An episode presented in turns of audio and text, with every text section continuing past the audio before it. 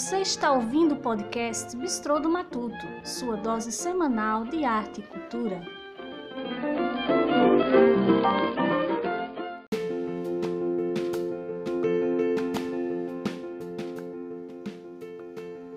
Que bom que você está de novo nos acompanhando.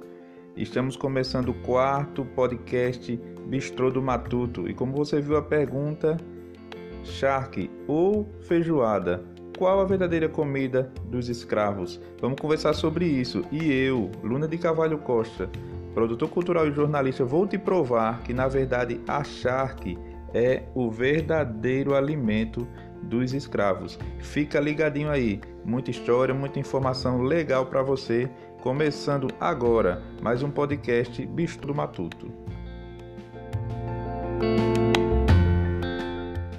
Pois é, pessoal, hoje vamos falar sobre carne de charque, isso mesmo. Essa iguaria que o Brasil inteiro conhece, né? E algumas regiões gostam mais do que as outras, mas é conhecida nacionalmente. E como eu falei aí no começo, é, durante muito tempo a gente aprende que a feijoada é a comida dos escravos. Eu particularmente não acredito e vou fazer você, se por acaso você acredita, deixar de acreditar nessa hipótese. Vou mostrar a você que achar que era a verdadeira carne, a verdadeiro alimento, a base principal dos alimentos dos escravos. Vou começar logo é, desbancando essa hipótese, provando a você que, em primeiro lugar, não foi os, os negros, não foram os escravos que inventaram a feijoada. Os portugueses já comiam feijoada, já comiam com outro tipo de feijão, sem ser o preto, mas eles já comiam é, feijão, guisado de feijão com carnes, né? Se não de porco, mas também com carne de boi. Então isso já era uma mistura comum entre eles. Se de uma hora para outra, é, até mesmo juntando a charque brasileira, né? É, a, a, nossa a feijoada se, se abrasileirou né? E, inclusive a Registros, até no Diário de Pernambuco, né, de, um, de cerca de 200 anos atrás, que alguns bares e restaurantes do Recife já serviam a feijoada brasileira. Sim, isso aí é uma outra situação, mas que a feijoada já existia, esse guisado de feijão com outras coisas já existiam. E, como eu falei, não foram os, os negros, não foram os escravos que inventaram é, os, os, portugueses já comiam é, feijão com outras coisas.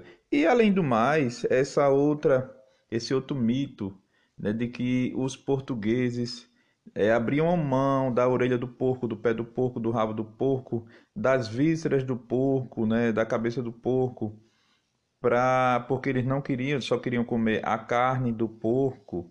Isso é balela também né? porque é, os europeus sempre apreciaram as vísceras, sempre apreciaram as outras partes, como o, o mocotó, né? A, o pé do porco.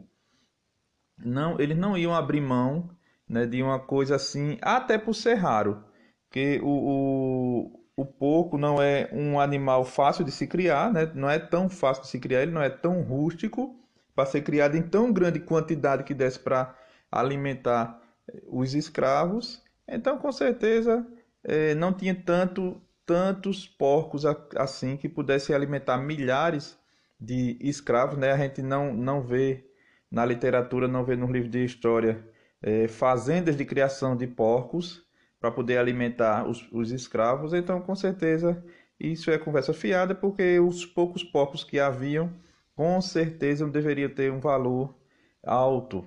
Né? Com certeza, os, os brancos os portugueses e seus descendentes com certeza eram apreciadores e não ia deixar assim barato algumas partes dos porcos também. Então isso aí já desbanca essa hipótese, isso aí já prova que o, a feijoada não foi criada pelos negros e escravos e não era eh, disponível constantemente para os negros e escravos. Não foram eles, não foram os brasileiros que inventaram, porque os índios dos Andes já tinham esse hábito de salgar as carnes e peixes. Antes do descobrimento do Brasil, já era uma prática comum de salgar o peixe né, nos países nórdicos, né, inclusive ainda hoje a gente come o bacalhau da Noruega, é, que é de, dessa cultura de salgar o peixe para que ele não se perdesse. Então era um tipo de charque, né, um tipo de charque, e então essa técnica, essa prática já existia. Né? Não foi o brasileiro, não foi o escravo que inventou. Lógico que se popularizou e tomou um, um tamanho é, descomunal a importância dessa carne, que é a carne de charque, para nós brasileiros. Pedro Álvares Cabral ia ia às Índias. Ele ia às Índias e ele ia não ia buscar pau-brasil feito aqui, não ia buscar ouro, ele ia buscar especiarias. E o que é especiarias? Especia, especiarias são temperos, né? Especiarias são temperos, são condimentos. E aí você pergunta, sim, por que é tão importante isso? Por que é tão importante ele ir buscar temperos e buscar especiaria. Né? E assim, realmente era importante e caro, porque custava muito caro juntar homens marujos que tivessem a coragem, né? Lembrando que foi no ano de 1500, que tivessem a coragem de entrar mar adentro para conseguir chegar até a Índia, né? Sair da Europa e até a Índia. Levamos em, levando em consideração que só a metade da tripulação voltava, um exemplo, se ele ia com 500 navios, perdão, se ele ia com cinco navios no total de, de mil homens. Então, com dois anos depois, que era o tempo que durava uma viagem como essa, dois anos depois, se ele saiu com mil homens, ele só voltava com 500. Então, assim, era uma profissão de altíssimo risco ser marinheiro.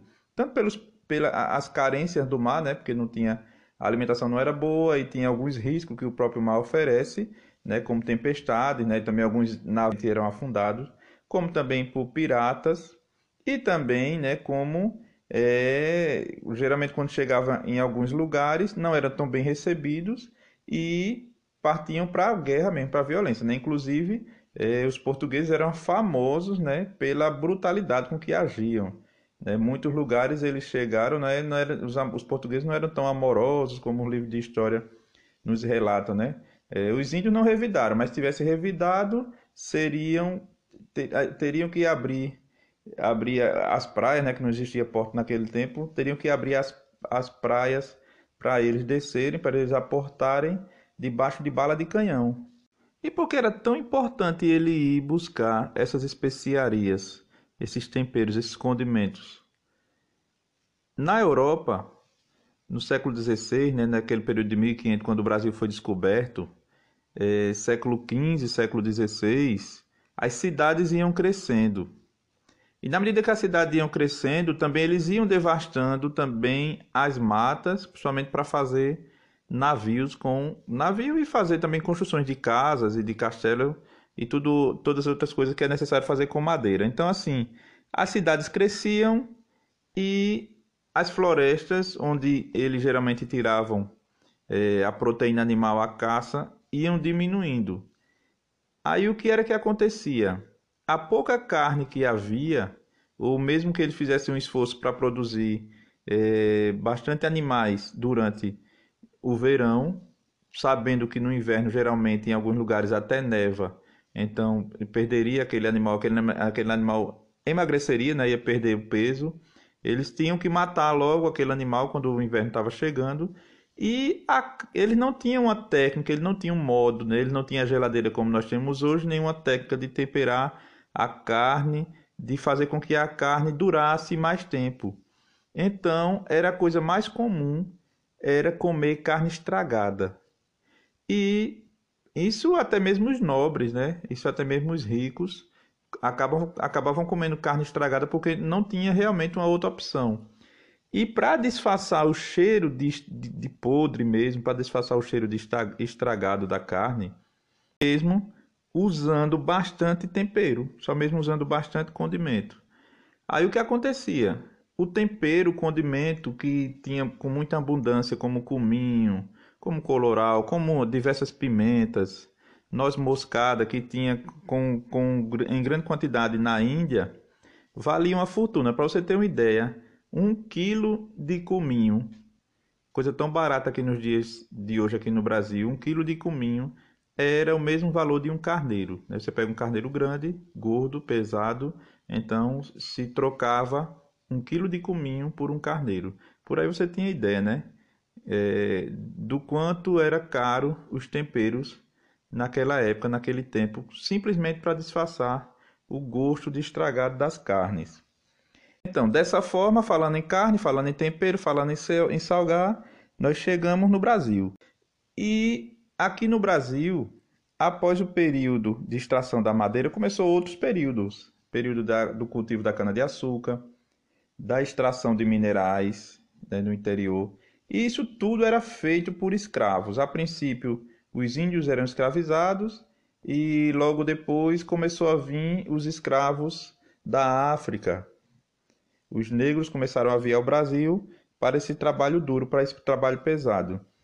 E, com, e como eles fariam para adquirir é, alimentação para essas centenas de, de negros que chegavam a todo dia, né? centenas de milhares de negros que estavam já existiam no Brasil e cada dia chegava mais e também cada dia nasciam mais, né? Como era que eles fariam? Como é que os portugueses, os senhores de escravos, os fazendeiros fariam para alimentar esse povo? Para alimentar, porque assim, todo mundo precisa de proteína. Então, como era que eles fariam para arrumar carne para essas pessoas? Aí é onde entra a carne de charque os portugueses, os fazendeiros, os senhores de escravos perceberam que a carne de charque era uma carne que acabava sendo mais barata porque ela não se estragava. Por ela não se estragar, ela não, não dava prejuízo a quem estava produzindo, ela acabava chegando muito mais barata do que se o fazendeiro separasse um espaço da terra ou comprasse o gado fresco para o consumo ali mais perto de onde ele estava. Aí, em outras palavras, realmente a carne de charque ficava muito mais leve para o bolso do produtor, para o senhor de escravo, e se popularizou o consumo da carne de charque entre os escravos de todo o Brasil, né? principalmente, principalmente para os escravos de Pernambuco e Bahia. Então, a carne de charque começou a ser produzida principalmente para Pernambuco e Bahia, era produzida nos estados do Ceará, Rio Grande do Norte e Paraíba, vendida com muita facilidade para donos de plantação de cultivo de cana-de-açúcar né, da, de Pernambuco e da Bahia, e popularizou-se a carne de charque como a comida dos escravos. Então, aqui no Nordeste, criou-se também outro valor econômico, que era a criação de gado, o gado que se tornaria carne de charque, e assim como eu tinha falado, né? Isso não seria possível com o porco, porque o porco não é um animal fácil de criar, não é rústico como boi, né? Dependendo de alguma espécie de, de boi de vaca, só é soltar, como eles faziam, soltavam na caatinga, e eles se alimentavam lá solto na caatinga porque eram animais rústicos dificilmente se encontraria uma forma assim de criação com os porcos, né? Então, aqui no Nordeste tivemos outro grande valor, outro, outros itens de grande valor que foi o gado, o gado de corte, o gado para fazer charque e também o sal. Mossoró já se destacava lá no Rio Grande do Norte já se destacava nessa época como grande produtora de sal. Eram dois, dois grandes valores aqui do Nordeste nessa época. Só que em 1777 aconteceu uma seca terrível que durou até 1779, né? A conhecida, a famosa seca dos três setes. A seca dos três sete praticamente dizimou todos os rebanhos daqui do Nordeste. Todo o Nordeste sofreu, dizimou praticamente todos os rebanhos e criou também uma crise social muito séria, muito devastadora aqui na nossa região. Com isso, fez com que essa produção declinasse a ponto de praticamente acabar. Então, a, a, a produção caiu praticamente toda, né, colocando em colapso a alimentação dos escravos. Então, tinha que ser visto uma outra forma de, de alimentá-lo, ou adquirir charque de um outro lugar. Né? Esse, essa charque teria que vir agora de um outro lugar. Então perceberam que haviam duas regiões produtoras de gado no Brasil, pelo menos as maiores regiões, né? Que era Ceará, Rio Grande do Norte e Paraíba, que agora estava em declínio. Lembraram-se que lá no Rio Grande do Sul haviam grandes manadas de boi também. Então a produção passou para ser efetivada lá. E tudo favorecia esse, essa, essa produção da charque lá no Rio Grande do Sul, lá no sul do país, né, na verdade, né, Rio Grande do Sul, Paraná, Santa Catarina, principalmente o Rio Grande do Sul, tudo favorecia, até porque é, Portugal e, e a Espanha acabaram de assinar o Tratado de Santo Ildefonso. Aí eles acabavam com aquelas disputas de terra, aquelas guerras que haviam entre Portugal e Espanha, lutando por por territórios, eles tinham, justamente nesse mesmo ano, 1777, eles tinham assinado esse documento. Então, a coisa estava mais favorável para os habitantes daquela região ali do sul do país, porque não havia mais conflito com os países que eram que foram descobertos pelos espanhóis, né, como a Argentina, como o Uruguai, como o Paraguai. Eles eram um período de paz, um período de tranquilidade para eles, né? E é, voltando a esse tempo também que foi importante para o Brasil quando os espanhóis tomaram conta ali de um, de um espaço, tomaram conta de uma parte ali, principalmente do Rio Grande do Sul, né? Que a gente recordando tem uma, um prédio ou pelo menos as ruínas de um prédio que foi daquela igreja das missões, né? A missão de sete povos lá na cidade de São Miguel, né? Uma, uma imagem bem, inclusive uma, uma imagem bem simbólica desse período, né, que é uma, só a frente da igreja, uma igreja é, suntuosa do período espanhol, né, em, em arquitetura espanhol.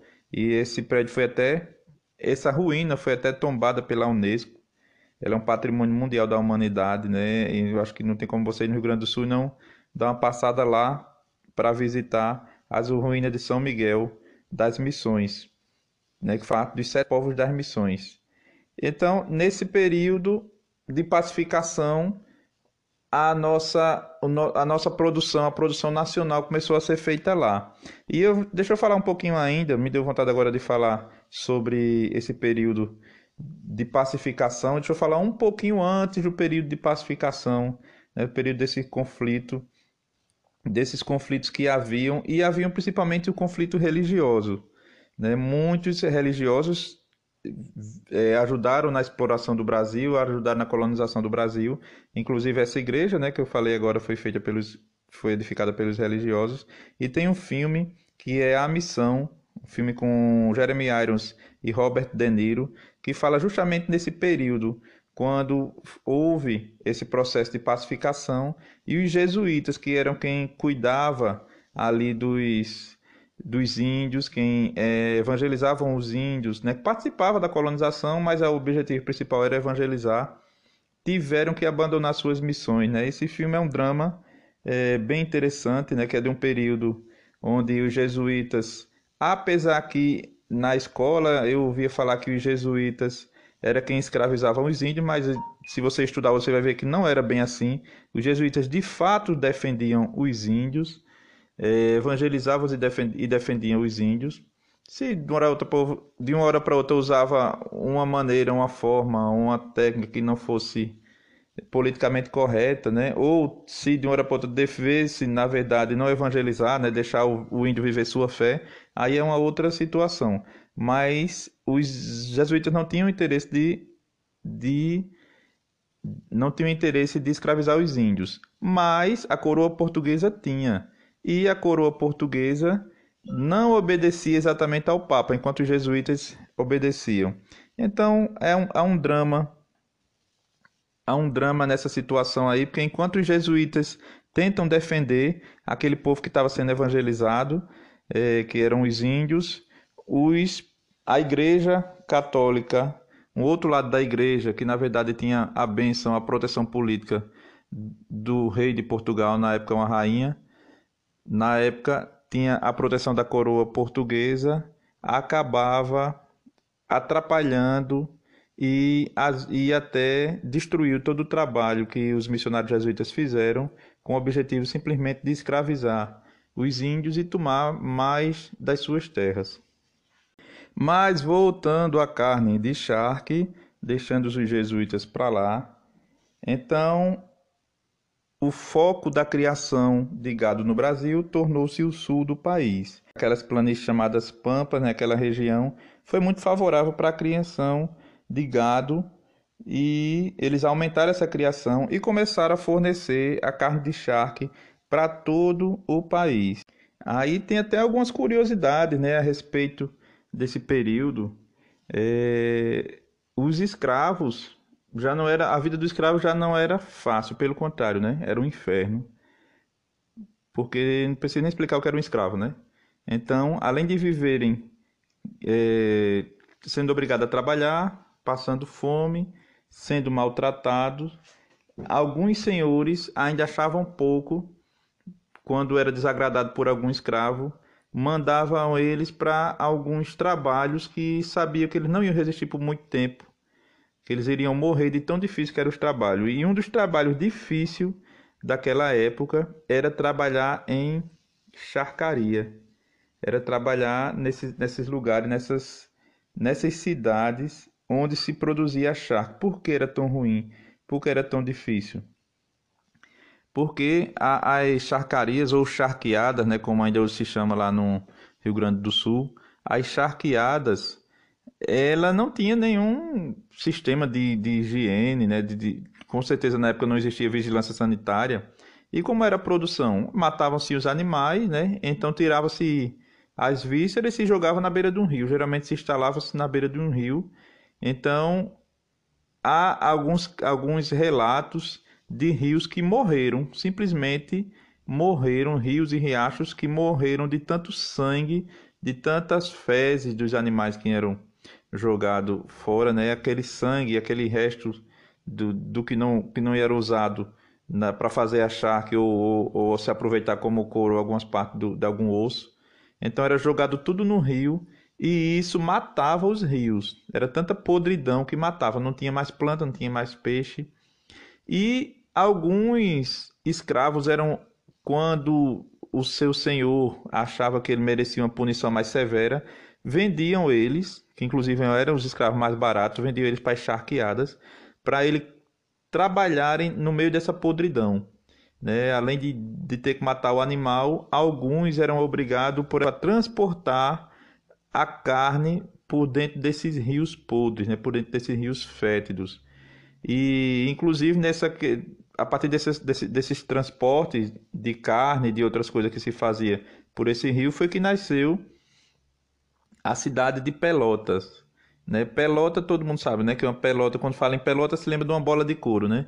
Mas também era uma embarcação antiga que se tinha, que era feita com armação de madeira e um, um, um couro de um boi, né? Geralmente fazia com couro de um boi, no máximo cabia um homem dentro ou uma mulher e algumas coisas, né? Não era uma embarcação grande, porque se fazia só com couro de um boi, de forma que é, a água não entrava dentro do. Seria uma canoa meia quadrada e de forma que a água não entrava dentro. Então, já na verdade, não era nem para uso de transporte de pessoas, era para o transporte de coisas. Mas vamos dizer que coubesse um homem, uma criança, uma além de uma mercadoria ou outra. Mas fazia essa, esse tipo dessa embarcação e ela era puxada, era atravessada o rio era uma pessoa atravessava nadando, amarrava a corda ao corpo, né, ou segurava na boca, ia nadando ou pisando no chão, mas a pessoa, uma pessoa era quem puxava essa pelota. E isso era um dos piores trabalhos que existiam na época, era puxar a pelota eh, atravessando aqueles rios podres, aqueles rios fétidos.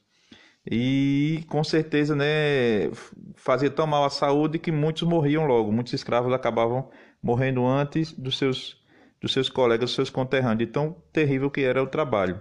A partir desse, desse ato, a partir desse, desse objeto que era muito usado lá e que era a pelota, uma das cidades do Rio Grande do Sul muito famosa hoje em dia, que é Pelotas, nasceu disso, né? A cidade de Pelotas nasceu dessa prática de se conduzir a pelota pelo rio. Outra coisa interessante que aconteceu e o estopim foi a carne de charque, foi a, uma guerra, né? a Guerra dos Farrapos. A Guerra Farroupilha aconteceu e o estopim foi a carne de charque. Tá certo que havia uma, outras situações, né, que também uma guerra não se cria simplesmente por um único motivo, mas a carne de charque foi o que motivou realmente o início da guerra e eu vou lhe explicar por quê. O sul do país, os, os estados do sul do país já queriam se separar do Brasil porque se achavam independentes, principalmente na questão bélica, né, eram, já eram habituados a lutar, lutaram na, na diversas guerras como a Guerra do Paraguai, e outras guerras, e defenderam, sempre defenderam o Brasil, né, da Argentina, do Uruguai, do Paraguai mesmo. E eles queriam a independência, se achavam que tinham essa autonomia. E o grande potencial do Sul era a criação de gado e, consequentemente, a produção de charque para os escravos. Aí o que acontece? Houve um, um, uma negociação internacional né, entre o Brasil, que na época Dom Pedro II era o imperador do Brasil, e a Argentina e o Uruguai, onde Dom Pedro aceitou que fosse comprada a charque da Argentina e do Uruguai, porque ela estava sendo produzida por um valor mais baixo do que a, a produzida pelo sul do país. E isso originou a Guerra dos Farrapos. A Guerra dos Farrapos Farroupilha, que ficou muito conhecida depois de uma série da Rede Globo, A Casa das Sete Mulheres, né, que na, nessa, nessa série popularizou nomes célebres e históricos né, de grandes guerreiros como Bento Gonçalves, General Neto, Davi Canabarro, Teixeira Nunes e do italiano Giuseppe Garibaldi, que casou-se né, com a guerreira brasileira Anita Garibaldi. Só que os farrapos acabaram perdendo, a, né, acabaram não vencendo essa guerra, mas foi um período muito importante para o nosso país. Pena que o sul do país acabou ficando devastado depois dessa guerra. E dessa forma, eu creio que eu consegui mostrar a você que a carne, a comida, o alimento principal do escravo, do negro brasileiro, era a carne de charque. Não foi inventada pelos escravos, mas tornou-se um alimento fundamental no período da colônia e também no período do Império, quando Dom Pedro I e Dom Pedro II mandavam aqui no Brasil. E eu creio que dessa forma eu provei para você que a charque é o verdadeiro alimento dos escravos.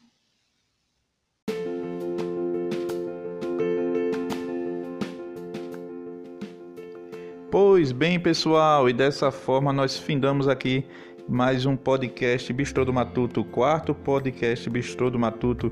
Hoje eu acho que eu consegui provar a você que achar que é o verdadeiro alimento dos escravos. Se você tem uma empresa, se você é prestador de serviço e gostaria de nos incentivar, entre em contato comigo e você pode contribuir de uma forma bem simples, é uma forma bem barata. Eu garanto a você que não é um grande valor, é um valor equivalente a um prato de macaxeira com charque e dessa forma você vai estar tá ajudando a propagar esse podcast. Pessoal, conto com você na próxima sexta-feira, onde estaremos com outro tema super interessante. Até mais.